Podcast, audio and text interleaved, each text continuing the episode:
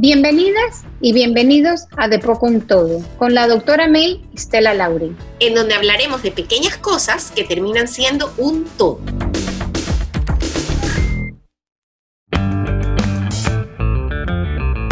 Bienvenidos a nuestro episodio del día de hoy con nuestra invitada especial que se llama... Se llama...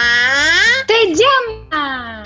Se llama Ana Alejandra Carrizo. Ana Alejandra, estamos muy contentas, May y yo, de tenerte con nosotros. Quiero decirle a nuestros podcadientes que Ana Alejandra es muchas cosas. Ana Alejandra es comunicadora social de carrera pero es una gran influencer, es una gran actriz, es muy talentosa y es una gran amiga. Además, es, mira, yo siempre digo que es como una hermana menor, pero en verdad es como una hija. Pues lo voy a decir ya ni Ah, ya no, se te cayó la cédula. Lo voy a empezar aquí. ¿Qué vamos a hacer? Ana Alejandra, bienvenida, gracias por acompañarnos. ¿Cómo estás?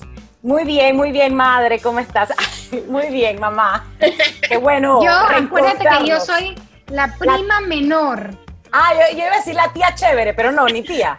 No, no, no, no, no, la prima menor. La prima menor, ok.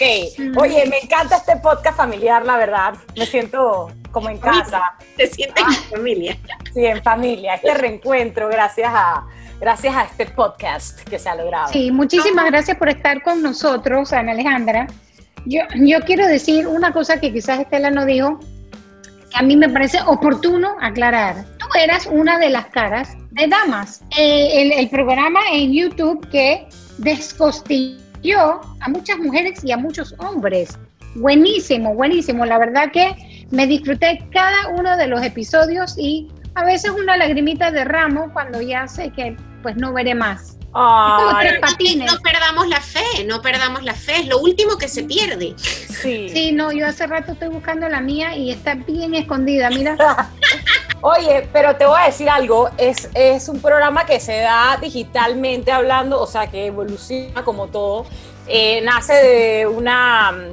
De, de, resolver una situación y es que había muy pocos espacios en la televisión al cerrarse estos espacios, pues se abren nuevos espacios digitales y, que, by the way, este podcast también nace de eso, de abrir nuevos espacios digitales. Así que todo va evolucionando y se ha reevaluado Damas eh, en cierto... Seriamente. Seriamente, pero bueno, eh, yo creo que las tres temporadas que se hicieron, se hicieron de lujo. Lo que pasa es que mi socio, que es José, que lo conoce y que creo que también estuvo en el podcast, mm, cuidamos mucho los detalles para, para hacer nuevos proyectos. Entonces, pensamos que, bueno, quedamos en esa etapa quedó bien. Nos da como que miedo dar ese paso y que, que en otras... Es como dije, Superman 14, que ya nadie lo quiere ver. exacto, exacto. Sí, pero y tú sabes que qué bueno, porque de verdad que hay gente que no entiende eso y quiere alargar y alargar las cosas y... Oye, y ojo, que Netflix hace eso. Sí. Exacto. ¿Tú te das cuenta cuándo series deben morir? Y cuando tú dices, aquí están exprimiendo que ya es... Oye, The Walking Dead, yo me podía, o sea, tenía que estar lista a la hora del capítulo y ya no sé ni por dónde ando tablas, porque ya, ya, ya, ya, o sea, la cosa ya, pero bueno. A ver, Ana, te cuento, eh, hoy vamos a tratar un tema sumamente interesante para... Y algo cómico para en algunos momentos. y con momentos cómicos y tiene que ver un poco, no un poco, bueno, un todo con las parejas. Y a nosotros nos parece súper interesante tener parejas de diferentes, en diferentes etapas de la vida, ¿no? Y tú estás en una etapa todavía de luna de miel, todavía sí que se miran y los corazones ruedan por el aire. Entonces, queremos entender un poco, ajá, me tú también. Sí, yo quería decir algo, porque yo tengo un pequeño, un pequeño, no sé si decirte, eh, incomodidad. Tengo una pequeña incomodidad cuando la gente dice, ay, tú estás en la etapa de la luna de miel. Más o menos es descalificar todo lo que está pasando al principio del matrimonio. Es como que tú todavía no estás casada. Esto no es la verdad. Exacto. Esto estás jugando a casita. Entonces, si bien entiendo que eh, se le puede llamar eso, yo creo que podemos hablar de los primeros años de matrimonio que, ojo, sí pueden ser muy, muy buenos, pero se ha demostrado científicamente que el primer año de matrimonio es el más difícil porque uno tiene que aprender a acoplarse a la otra persona. Cuando no han vivido juntos a menos que hayan vivido juntos antes. Exacto.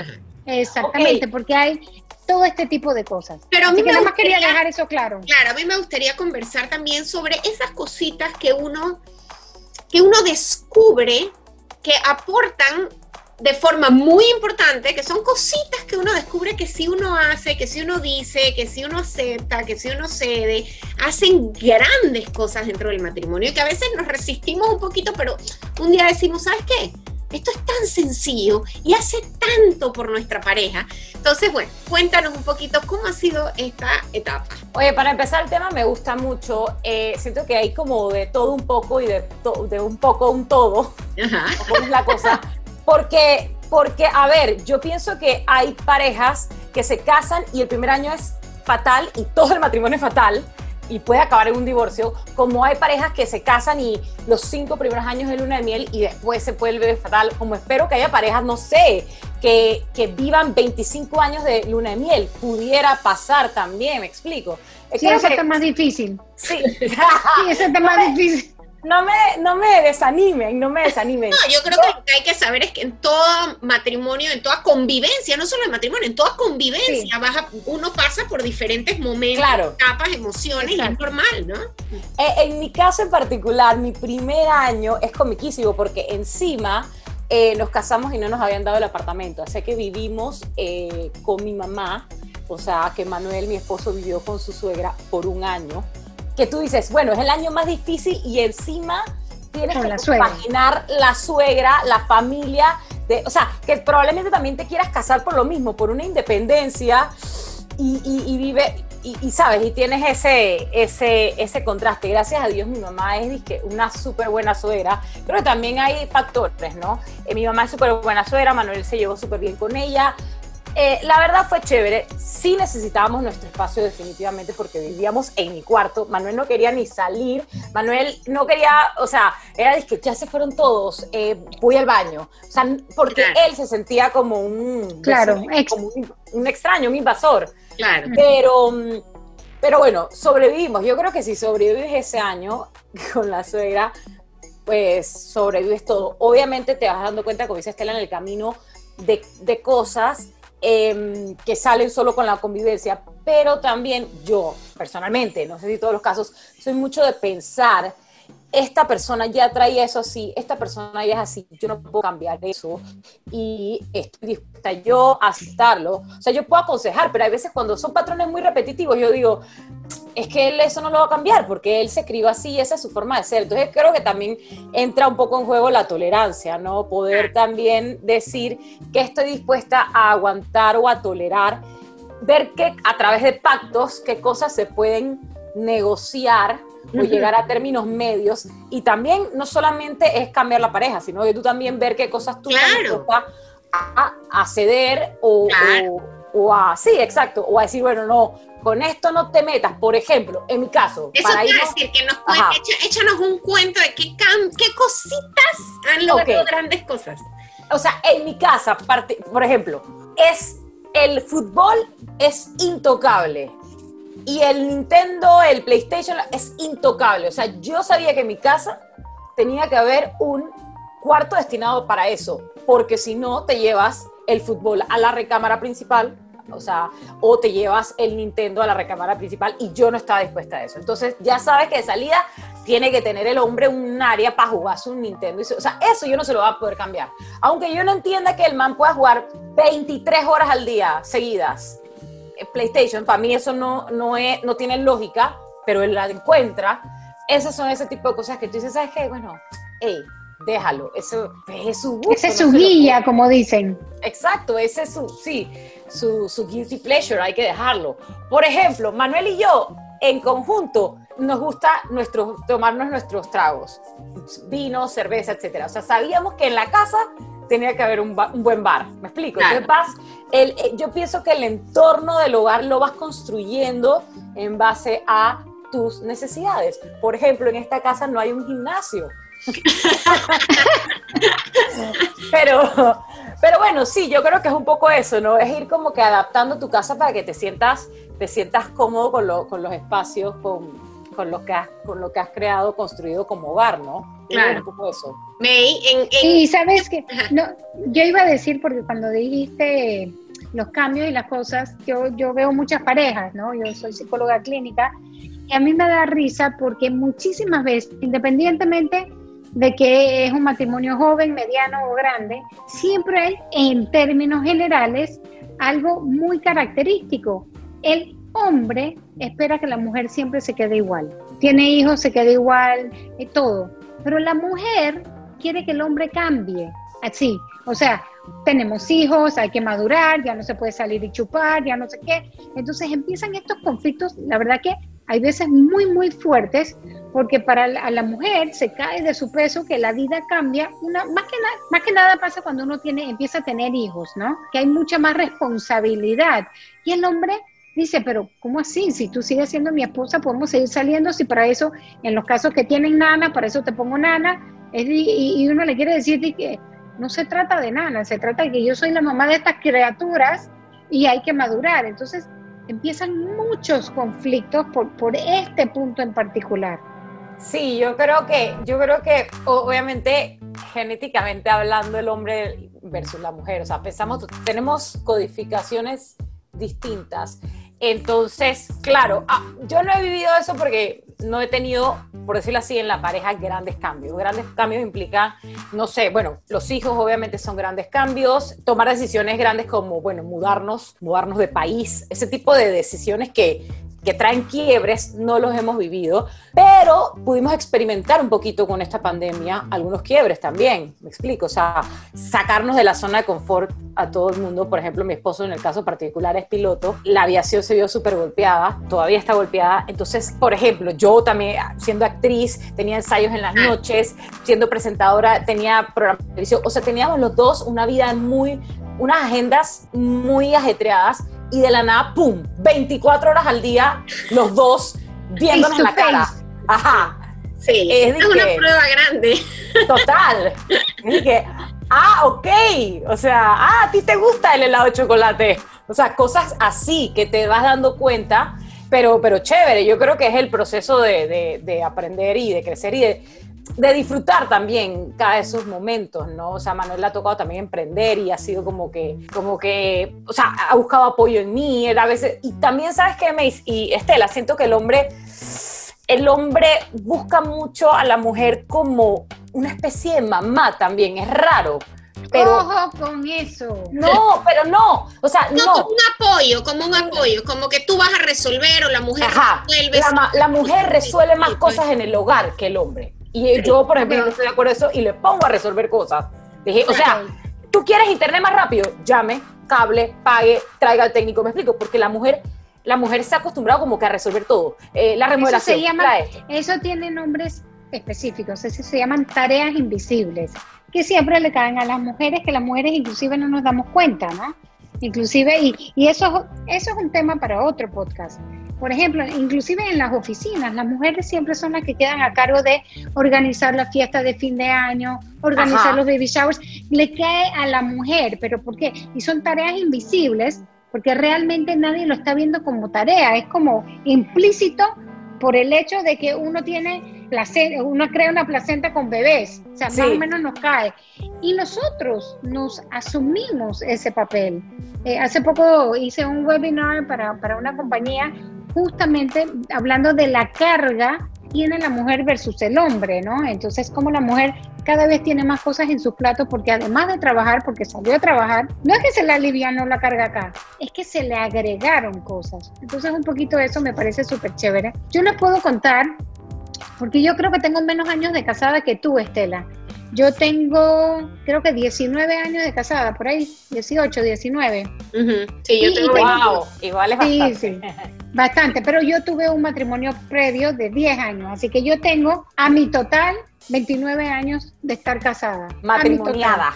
Creo que no le gustaría que mi primer esposo que yo diga esas cosas, pero bueno, no creo que va a escuchar este podcast, así que no pasa nada. Ah, ahora le, le da like, lo comparte, lo escucha. Y al final, una de las cosas que, que, nos ha pasado, nosotros estamos 24 horas al día juntos también, lo que nos ha pasado, a diferencia de muchísimas parejas, pero cuando le digo muchísimas, muchísimas, porque como yo les digo, yo soy psicóloga clínica y he visto un aumento en crisis maritales de manera exponencial, a diferencia, y no les puedo decir muy bien por qué, nosotros nos hemos llegado a compenetrar bastante más. Y ojo, no nos vemos en todo el día. Yo estoy en mi cuarto trabajando, él está en la oficina, en el cuarto al lado trabajando, mi hija más pequeña está en su cuarto eh, terminando la escuela, que está en se hablo, mi hijo vive afuera, mi hija vive afuera. Entonces, nosotros estamos pudiendo aprovechar, hablando, retomando un poquito lo que decía Alejandro eh, en el podcast anterior, que estos espacios que nos hemos podido encontrar a la hora del almuerzo o el desayuno ha, sido algo muy, muy enriquecedor.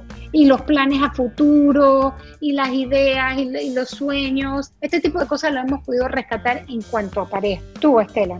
Bueno, después, yo tengo 22 años de casada, eh, más 8 de novia, así que ya, ya, Tienes 30, 30 años. o sea, más de la mitad de mi vida está, hemos estado juntos. ¿Tú sabes qué es ser soltera tú. Y obviamente yo creo que cuando uno dice es que bueno, ha habido momentos malos y momentos, yo creo que es lo que es, o sea, pensar que van a haber 30 años de de, no, de no contradecirnos nunca, de nunca estar en desacuerdo y que todo sea maravilloso y feliz. O sea, es realmente un poco un pensamiento, una idea un poco fantasiosa, un poco mágica, un pensamiento mágico que no, que no es, ¿no? Entonces yo creo que es lo normal. Em, pero creo que hay cosas importantes y que, y que, hay, y que, y que no, me, no me molesta decirlo y no me molesta decirlo en, en, un podcast porque creo que incluso... Donde millones y millones de personas...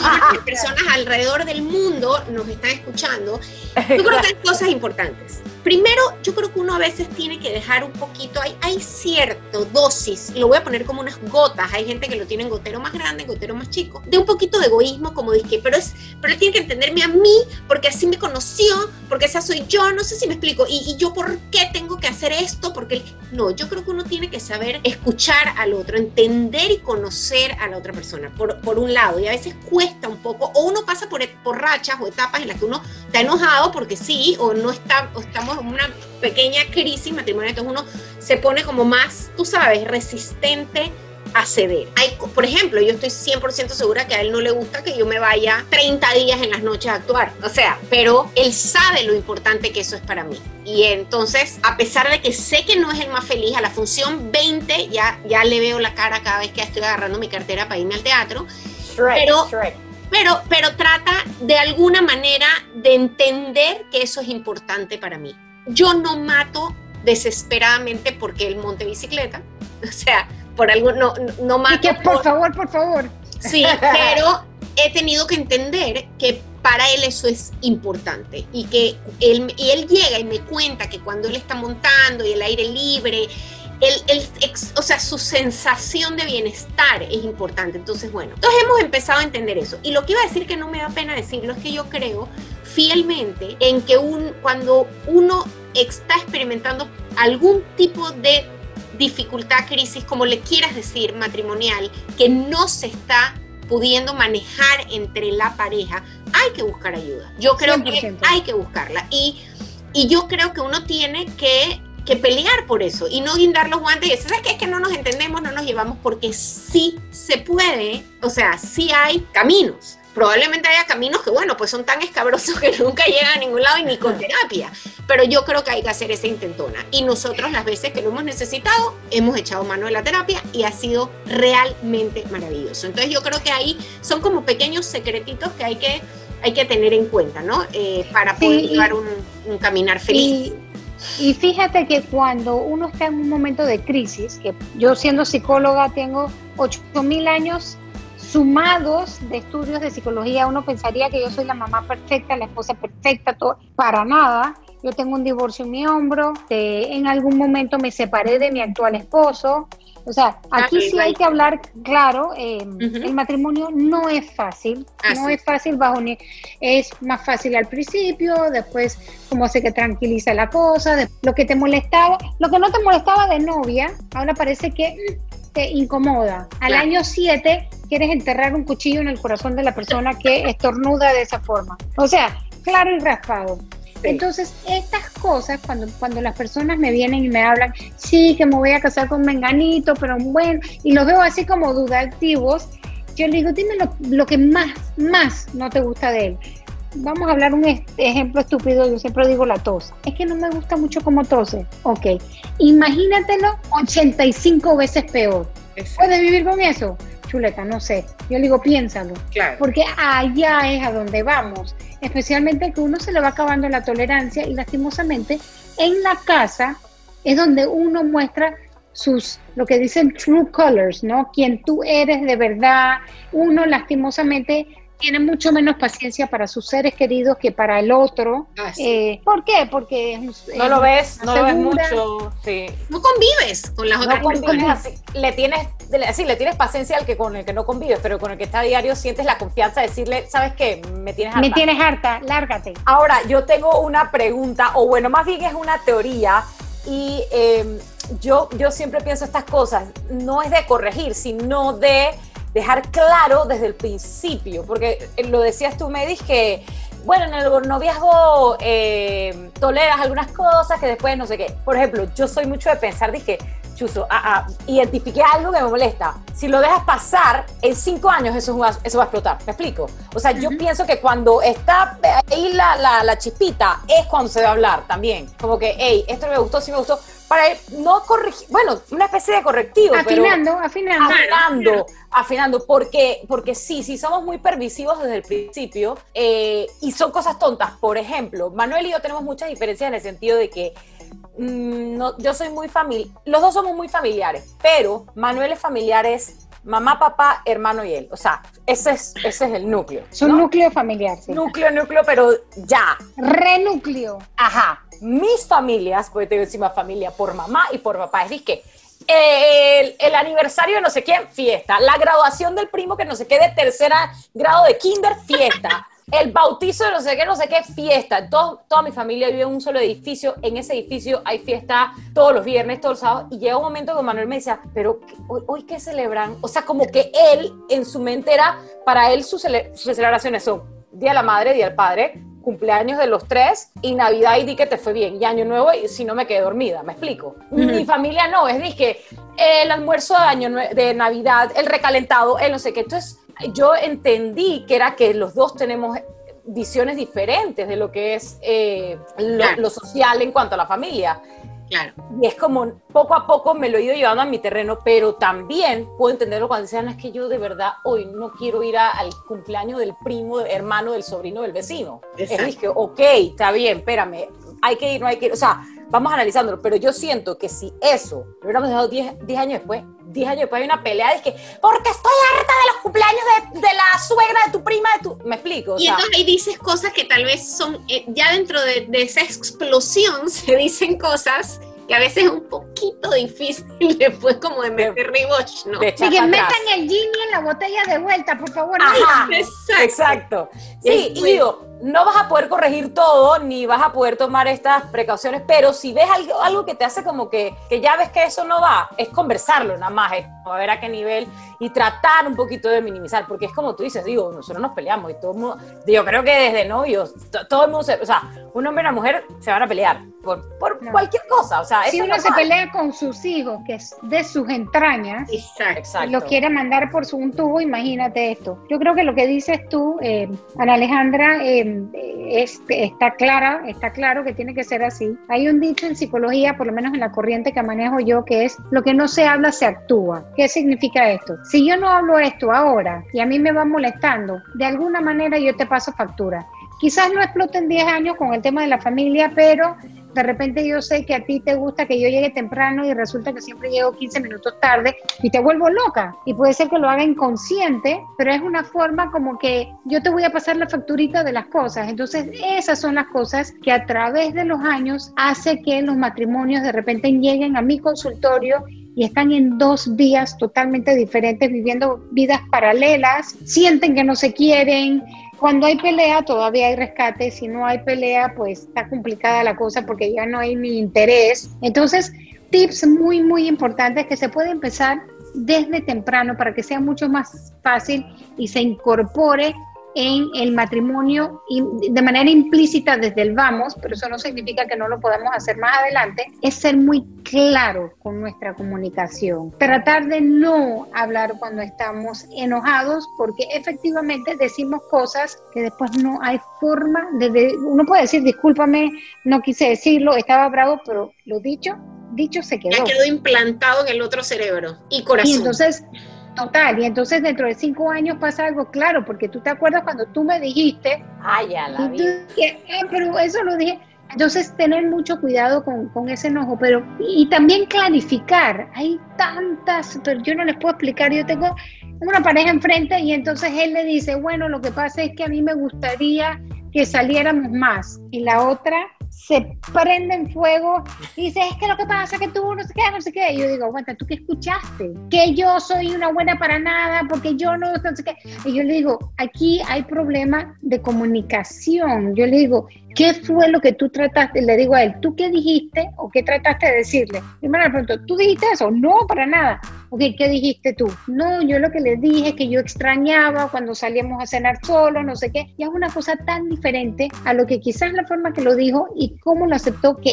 eso ya genera un, una hecatombe. Entonces, si uno es claro, ¿qué es lo que me quisiste? ¿Tú me quisiste decir tal y cual cosa? No, no, no, yo te quería decir tal. Ah, ok, ok. Entonces, muchas veces yo funjo como traductora simultánea, ¿no?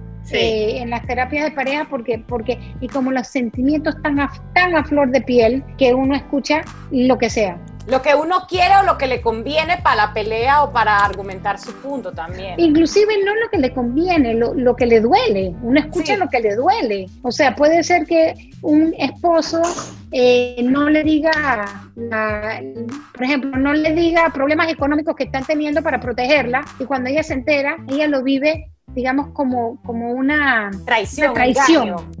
Exactamente. Entonces son dos vivencias y tiene que ver cada uno con sus historias.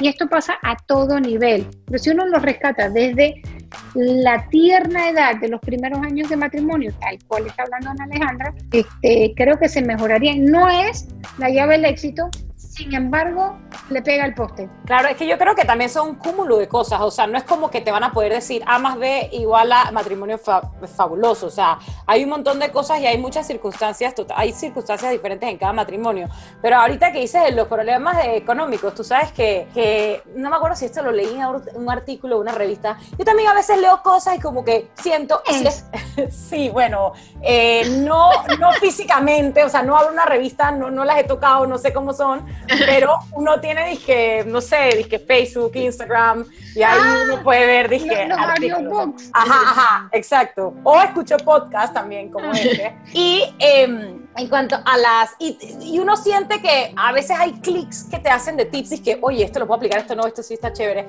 Y había uno súper chévere que decía, eh, los problemas económicos son la causa de divorcio, o sea, es una causa de divorcio muy, muy, importante. muy importante. Y entonces decía, miren, desde que te casas, em, ahorren, hagan una cuenta junta para meter lo que sea, lo que ustedes estipulen, para ahorrar, ¿no? ¿Por qué? Y uno no lo piensa así. Cuando, cuando tú te mudas al apartamento nuevo, tú sacaste la plata con la que tú ibas a decorar ese apartamento, lo ibas a mueblar, etc. Esa plata la tenías contemplada, eh, tanto tú como tu esposo, y, y bueno, el apartamento divino, vives en, Disney, todo es hermoso. Pero entonces, como que no contemplamos en el camino, eh, sí, estos como... Contingencias. Eh, contingencias, no se contemplan, ¿no? Se daña la puerta. Es decir, que, oye, llama, arregla, y que lo, porque lo tengo para yo, porque yo tengo que pagar la puerta. O sea, tonterías, porque yo tengo que pagar la puerta, porque tú la... No es que te toca a ti, entonces ya se empieza a caer la casa, quieras o no, también se te viene abajo te da como, es que somos codos, el ser humano es codo también, es para tu pabio. Y si está la cuenta ahí, oye, sale la cuenta. Cosas de la casa, por ejemplo, salen de esa cuenta. Es que yo creo que antes de casarse hay que definir esas cosas, cómo se van a manejar la economía en conjunto, cómo se va a manejar si es economía individual. Yo por lo menos, bueno, hace 100 años, pero en esa, en mi época, yo fui al encuentro matrimonial, que era de ir, tú tenías o podías ir a uno que era un día por semana o te ibas un fin de semana entero. Y en ese fin, nosotros nos fuimos al del fin de semana entero, el encuentro de novios se llamaba. Y ahí hasta ese tema se tocaba. O sea, cada uno tenía un cuadernito con tu visión de vida se compartía y de repente a mí me llegaba el cuaderno y dije, mm, yo no sabía esto. O sea, esto es como tú lo estás pensando. O sea, ese intercambio de cuadernos que los tengo guardados.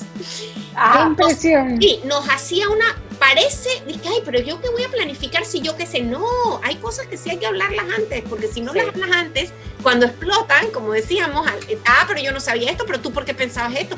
Ese intercambio de cuadernitos fue bien importante para nosotros, porque de alguna manera dejamos por sentado ciertas cosas que probablemente hubieran podido ser un problema al año, como dices tú.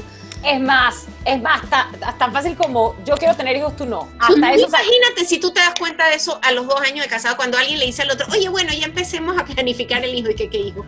o sea, bueno, bueno, yo, yo esperaría que si hubo un buen noviazgo, uno habla de esas cosas en un futuro, pero lo que sí es cierto, hablando de la parte económica, es que hay tantos modelos económicos maritales, ¿no? Y yo por lo menos vengo de, de una familia muy, muy tradicional donde el hombre era el sustento de la casa. Yo me casé, el hombre siendo el sustento de la casa. Yo era ama de casa, etcétera. Bueno, vimos cómo eso resultó, ¿no? Diez años más tarde estaba divorciada. Ahora mismo hay un blender, pero lo que sí hay es un pot común, o sea, todo va para ahí y de ahí sale todo. Pero hay muchas personas que no, que es mi plata y es su plata y él paga la puerta y yo pago el plomero y entonces hay veces se vuelven complejos en el sentido de que si no están claros, o sea, si yo me caso hoy con alguien, que no lo voy a hacer, no lo voy a hacer. No te vas a volver Nunca, jamás. Este, hay que entender cuál es la visión de la otra persona, porque yo vengo con una visión bastante tradicionalista. Sí. Eh, que yo me case con alguien, como dice Ana Alejandra, y a mí no me toca pagar la puerta. Yo diría, pero es que no es a ti, es de la cuenta. o sea, e, e, es, de, de, ahí, de la cuenta. Y no es de que una cuenta aparte, es todo va ahí todo. ¿Usted no en mi parejas que, que me prestó y yo le tengo que devolver? no he oído, no he oído. yo sí he oído. Dice que me prestó tanta plata, entonces yo se lo tengo que ir devolviendo. O sea, y es modelo. Yo digo, respeto el modelo con el que cada quien se acomodó. Y, ya va, o sea, me prestó 50 dólares, yo no los voy a volver a ver más, pero Manuel dice que préstame para comprarme un carro, pues me lo vas a pagar una, una mensualidad. O sea, depende de qué préstamo, pero, pero sí, o también el, la típica, y eso lo veías desde el noviazgo, dije, ¿quién paga la cena? Yo, yo hacía, dije que iba a buscar la cartera, el wallet, dije... El fake, el fake. Pero hay, hombres de, de, búsqueda de cartera lenta. Ajá. Los hombres lentos para sacarse la cartera del bolsillo. Pues, pero, pero, por ejemplo, el tema del carro, aquí nadie compra un carro, aquí se compra un carro. Es mi carro y se compró un carro que es mío. Claro. más o menos decidimos cuánto debe costar, cuáles son los parámetros, y de ahí busca el carro que tú quieres y, y Pero tú y nosotros hemos ido, en mi caso, hemos ido evolucionando a eso con el tiempo. Yo tengo que reconocer que los primeros años no era tanto como tu plata, mi plata, te presto, no tan así pero sí había como una individualidad de que yo pago mi letra de tal cosa, tú pagas, sí había, pero con el correr de los años se fueron, como tú dices, las cosas se fueron juntando y se fue haciendo este pod común y ya todo es un pod común. Pero sí, sí hubo una evolución, hubo un inicio distinto a lo que es ahora. No me preguntes por qué, porque ya ni me acuerdo. sí, y te lo digo, mira, te lo digo hasta este punto, porque yo creo que como yo soy así, como ya les digo, yo soy divorciada, yo tenía dos hijos de mi primer matrimonio. Con lo cual ellos vinieron a vivir conmigo y mi nuevo esposo, y después yo tuve otra hija. Em, la pensión alimenticia iba a la cuenta de los dos. No era de una pensión destinada a mis dos hijos, no, no, no, no. Iba a todo y con eso se pagaba no era de que ustedes pueden comer el lado izquierdo del refrigerador, el cual ha sido comprado con la presión. Con la No era de que esta parte es para pagar la hipoteca de la casa, esta parte es para pagar las clases de after school, esta no. Claro, o sea que, claro. tu, ex esposo que está escuchando esto dirá que, ajá, yo le pagué todo ello allá. Hicieron no esos gastos. Total.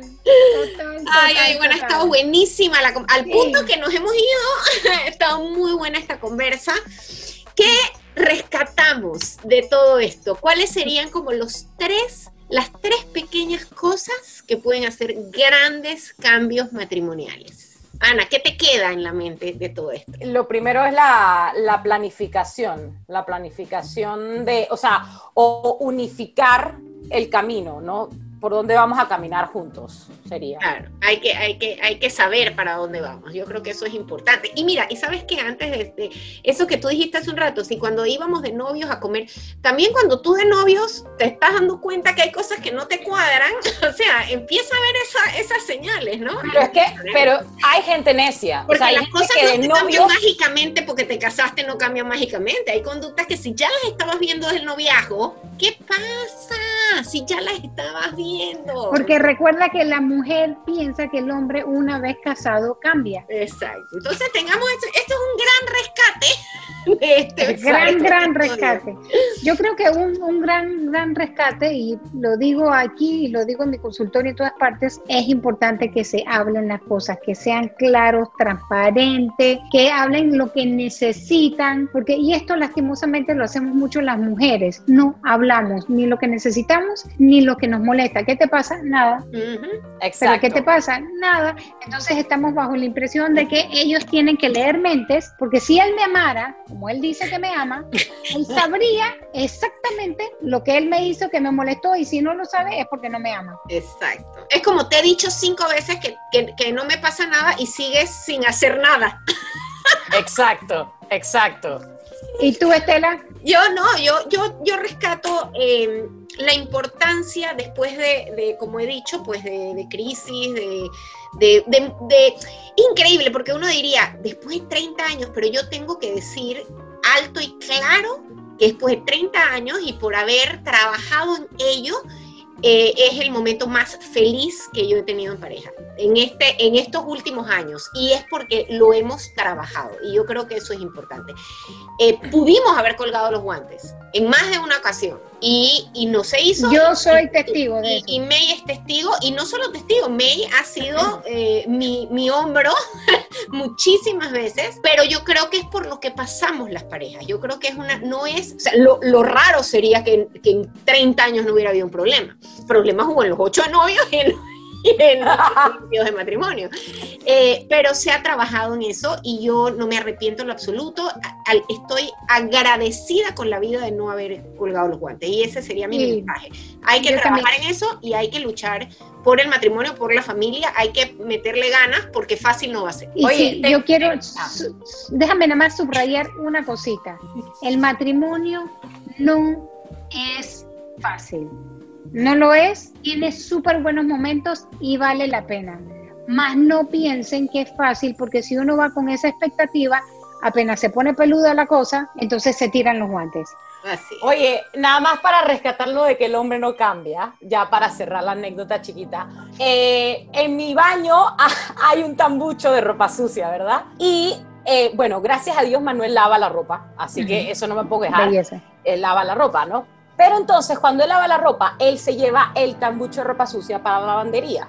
Y él se pone a lavar la ropa allá y eso porque él necesita el tambucho, la ropa sucia para allá. Pero en el transcurso que él lava la ropa es una semana. O sea que una semana en mi baño la ropa sucia la va tirando en el piso, ¿no? Entonces yo le dije, Manuel, necesito que regreses el tambucho a la ropa sucia porque no es de la lavandería. El tambucho va aquí porque si no estamos acumulando la ropa en el baño. Mira, llevamos tres años de casados, nunca pasó.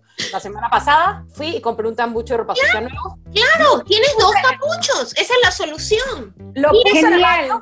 Lo puse en el baño y le dije, este no se mueve, este es el que tú vas a trasladar para la lavandería. Entonces ahora que tienen los dos limpios, dice, ¿y ahora qué hago con este? Te lo pones en la cabeza hasta que tengas que volver a lavar. Pero, Pero mira, te eso no es lo mueves. pensamiento divergente. Eso es, voy a buscar dentro de mi escala de opciones cómo resuelvo esto. Y pones tú tu granito de arena y resuelves una situación que te da bienestar a ti al final. Claro, él no iba a cambiar, ya. Tres años la ropa en el piso, compré un tambucho nuevo. Y este no, es más, si lo puedo pegar con resistol al baño, lo voy a No pegar. lo pegues para que él pueda alzar y vertir la ropa sobre el otro. Ah, ok. Total, está bien, sí. está bien. Lo voy a no ayudar. tendrá que ser como retroexcavadora que entra, sube y... Oye, Bueno, Ana muchas gracias.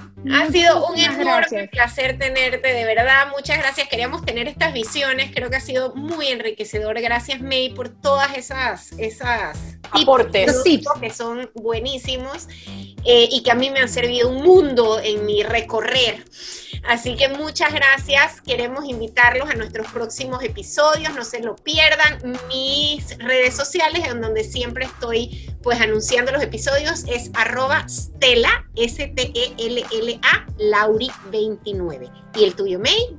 El mío es arroba doctora D-R-A, rayita abajo, MAE, M-A-E. Así que ahí estaremos posteándolas. Estamos en, en, cuáles plataformas estamos? Spotify, eh, sí, principalmente Spotify. La otra es Anchor, algo así. Anchor, sí, Anchor, Anchor, Anchor. Para aquellas personas que viven en otros países del mundo, que Anchor es popular, pues nos pueden encontrar ahí. Ay, Hay que no me acuerdo, qué vergüenza. Estas eh, New Millennials. Bien. Sí, sí, sí, sí. Bien. Total, total, total. Ay, pero hay que buscar un nombre para nosotras, que no somos, eh, no somos que X, somos Cenennials, Cenennials, algo así. Sí. Somos X con millennials, algo por ahí. Por ahí va. Oye, yo me divertí mucho, gracias por la invitación. Qué bueno, ya por ahí te volvemos a invitar. Dale, cuenten con eso. Listo. muchas Muchísimas gracias. Besos. Besos. Besos. Chao.